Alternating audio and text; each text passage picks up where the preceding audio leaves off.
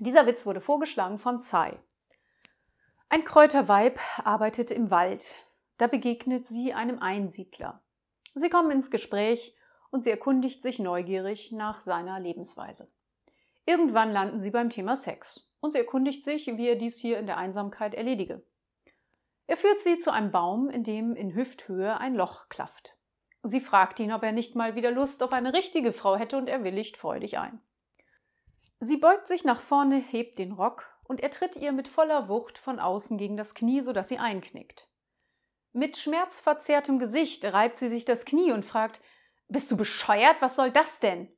Da erwidert er unschuldig, ich wollte nur, dass das Eichhörnchen rauskommt.